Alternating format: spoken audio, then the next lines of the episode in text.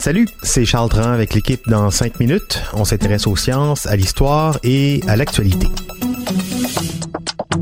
Aujourd'hui, on parle de biologie. On dissèque un cœur de porc. Bon, on s'entend là, c'est, c'est possible qu'à la maison en ce moment que ce soit un peu compliqué pour vous de, de trouver ça, un cœur de porc même en temps normal, j'admets. Mais vous savez, depuis quelques semaines, on utilise le son de capsules vidéo déjà existantes d'alloprof.ca pour faire de la révision pour permettre aux jeunes et moins jeunes de faire euh, un peu de, révision. Question de se garder les, circuits bien alertes.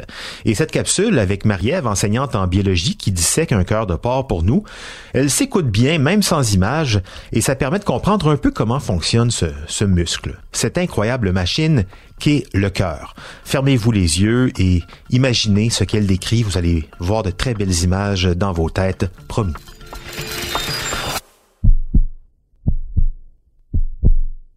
Situé environ au centre de la cage thoracique, le cœur est un organe vital composé de tissus musculaires servant à pomper le sang dans nos vaisseaux sanguins. Pour l'humain, le cœur a une grosseur semblable à celle d'un point fermé. Aujourd'hui, en laboratoire, nous allons manipuler et disséquer un cœur de porc. Pour ce faire, nous aurons besoin d'un cœur de porc fraîchement décongelé, d'un plateau à dissection, de papier absorbant au besoin, d'une tige de verre, d'un couteau de cuisine, d'une paire de gants, des lunettes de sécurité et bien sûr d'un sarrau. Commençons par analyser le cœur dans son entier.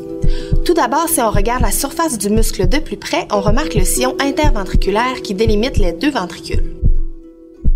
De plus, les plus petits vaisseaux que l'on aperçoit autour sont les artères et les veines coronaires. Ces vaisseaux sanguins servent à irriguer le muscle du cœur, soit le myocarde, afin de l'approvisionner en oxygène et en nutriments on remarque que de nombreux vaisseaux sanguins sont reliés à la partie supérieure du cœur. Pour l'instant, il est difficile de les différencier, mais à la suite de la coupe longitudinale, il sera possible de voir avec quelle cavité ils sont reliés. Ainsi, nous serons en mesure de les différencier. De plus, on repère facilement les oreillettes gauche et droite, situées dans la partie supérieure du cœur, soit tout juste au-dessus des ventricules gauche et droite. En palpant le cœur avec les deux mains, on remarque qu'il y a un côté plus dur et plus épais que l'autre, c'est le ventricule gauche. Comparativement au ventricule droit qui lui doit pomper le sang vers les poumons, le ventricule gauche doit fournir un effort plus grand puisqu'il doit acheminer le sang partout dans le corps. C'est ce qui explique le fait qu'il soit plus épais, donc plus musclé. À l'aide du couteau, je vais effectuer une coupe longitudinale du cœur afin que l'on puisse bien visualiser chacune de ses cavités.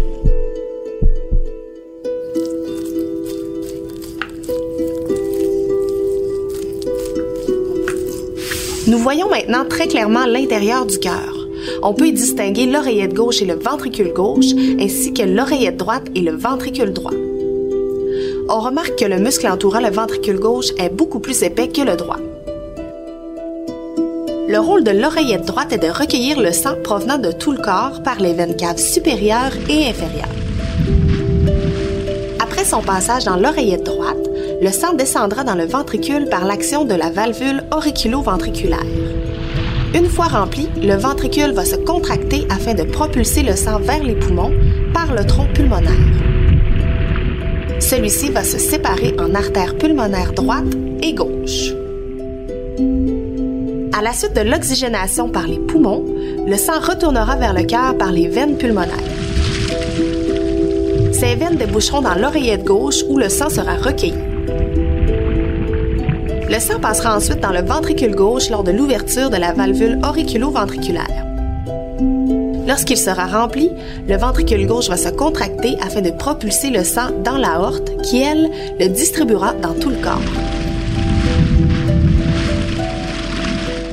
Lors de la dissection, il est intéressant de remarquer la différence entre les veines et les artères.